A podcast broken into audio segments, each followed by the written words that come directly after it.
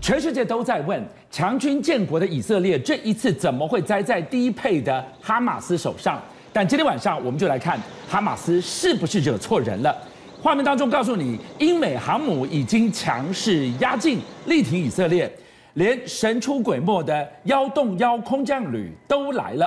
马老师今天晚上进一步来告诉我们，哈马斯跟背后的中东势力，这下该紧张吗？全世界最厉害的军力迅速的在地中海集结了。是，福特号航母舰队群已经抵达以色列外海地中海了。对然后艾森豪航母舰队群已经指示出动前往地中海了。然后雷根号航母舰队群现在在哪里？在哪里？在韩国釜山港待命。是他已经离开日本横须贺港对了。他待命呢，他如果出动，他就不在地中海这一侧了，嗯他在阿拉伯海、伊朗这一侧了。对，然后，英国指派伊丽莎白女王号航母舰队群也出动了，全世界的航母都往那里去还没了。完，法国、德国已经在集结之中了。是，然后美国最快速、嗯火力最强、唯一的全能师一零一空降师是，到约旦去了。哦，全出动了。英国外相嗯科维利，啪，已经到了这个以色列，以色列，对而且我告诉你，他特别到以色列南部去，是他到以色列南部刚好就是战火最猛烈的地方，是，结果他一到以色列去，你知道发生什么事情？发生什么？么事了？来袭，空袭警报来袭，他他仓促而躲，看到没有？仓皇。嗯访问到了一半，哈马斯又要攻击了。，对，让英国的外相这个哈维利第一个就体会到，原来这个地方这么惊险、这么恐怖、这么危险、惊心动魄。是好，那这个他去科维利去之外，前脚刚到，嗯后脚，谁要来了？谁来了？布林肯。哦，好，布林肯越来越仓皇，现在他上飞机之后宣布，嗯哼，他第一站以色列，嗯哼，第二站约旦，嗯哼，还有周边国家，是也就是说，他还要去哪一个国家没瞧好，他要去周边国家去斡旋，搞清楚，所以所有的外交、国防、军事线都往以色以巴给集结了。有没有一点点第三次世界大战山雨欲来的风呢？对，我告诉你为什么这么紧张。我这些军舰跟外交官，嗯，口头上都声援以色列，但他不是去替以色列助权的，那那他们来干嘛呢他？们是把这个局地方的局势给稳定下来，是不要爆发第三次世界大战，是不要爆发中东第六次战争，对，不要影响全世界。好，那以色列这一次以巴战争有一个东西就曝光了，就是八二洞洞部队。好，八二洞洞部队，我告诉你，全世界最聪明的部队，全世界能力最强的部队，天下无敌的部队，这一次被巴勒斯坦居然土法炼钢把他打败了。我要跟大家讲，八二零零部队是怎么样一个部队？它是先在以色列全国高中生里面挑选金字塔最顶尖、最聪明、最有头脑、最高智慧的高中生，选两百个人来，选了先经过两天的测试。第一年的时候，你知道录取多少人？多少二十五个人。是这二十五人是以色列最顶尖的高中生，对，进这个以色列最好的大学，学物理、数学跟电电机专嗯是嗯业，读三年，你给我毕业，毕业之后你给我服役九年，九年之后我告诉你，这里每一个人九年之后出来，现在以色列最顶尖的科学家、嗯最成功的企业家、最厉害的 CEO，全这个部队里面出来的，所以是以色列的最高人才的摇篮啊呐、对，最高战争，我简单讲一下，六日战争就第一次中东战争第一天，他们埃及总统跟约旦国王哎，最高等级保密的热线电话对，被他们窃听，窃听之后。他把他们哪个机场主要机场，哪个机场要准备攻击，是拿下了。以色列全国就只留了十二架飞机，这是要干嘛？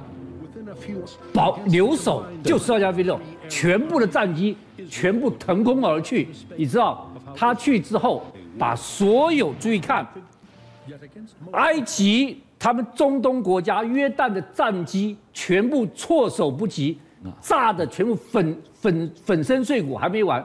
有一些受伤的战机或者稍微损的战机，我是不是还可以再飞呢？还可以飞你啊！看以色列多厉害，丢了岩石炸弹在旁边。延时炸弹是什么？原子炸弹就是我这个炸弹不会马上爆炸，我可能五分钟爆炸，可能半小时爆炸，可能一小时爆炸但。我不知道你什么时候你哦。不敢去修，你不敢去抢救啊，你不知道它什么时候要爆炸。所以明明还能飞的飞机就变废铁了。所有人不敢到飞机棚里面去抢救飞机，因为十分钟后，砰，这边爆炸一下，你吓死了；二十分钟后，砰，那边又爆炸一下。是，以色列丢了一大堆岩石炸弹，他根本多聪明啊！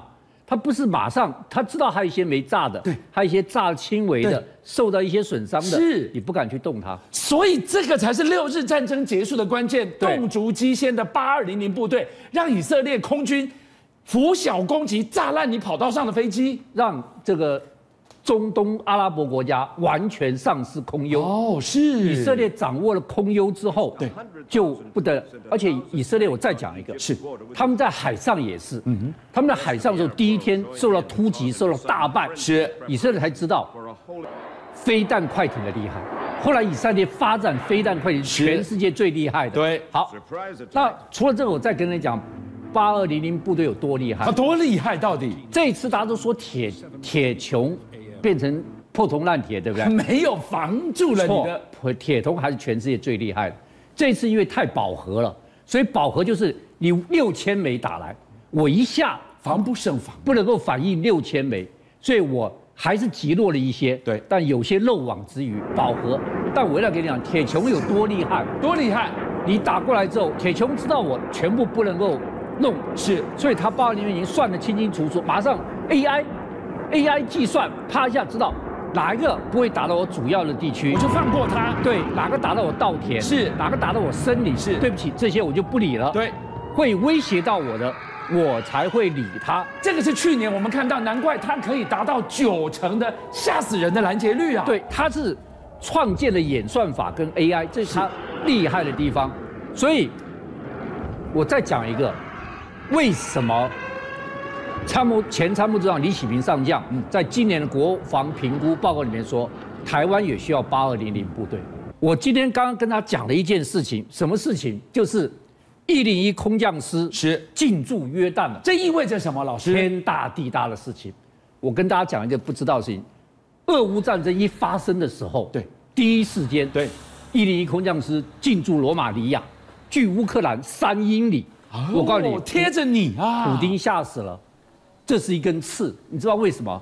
当年打败希特勒的一零一空降师，你你说一零一看了多少名？我问你，抢救雷安大兵你看过吗诺曼底登陆啊，不抢救雷安大兵看过啊啊，一零一空降师。哦雷恩大是兵就一零一空降师。是我再问你，那个诺曼底大空降斯蒂芬斯皮伯、汤姆汉克，你看了没有啊？看啦、就是这都是一零一空降101空降师，师，一零空降为什么全美火力最大、速度最快、这个全能的空降师？我问你，他有多少架阿帕奇攻击直升机？多少架？一百二十架，还没完。啊一百二十架阿帕奇，是还有多少黑鹰跟其他各式类型的运输的直升机、通讯的干扰的三百五十架，哇，它总共有死神降临啊五了百架或者我再给你讲一个，它有多厉害。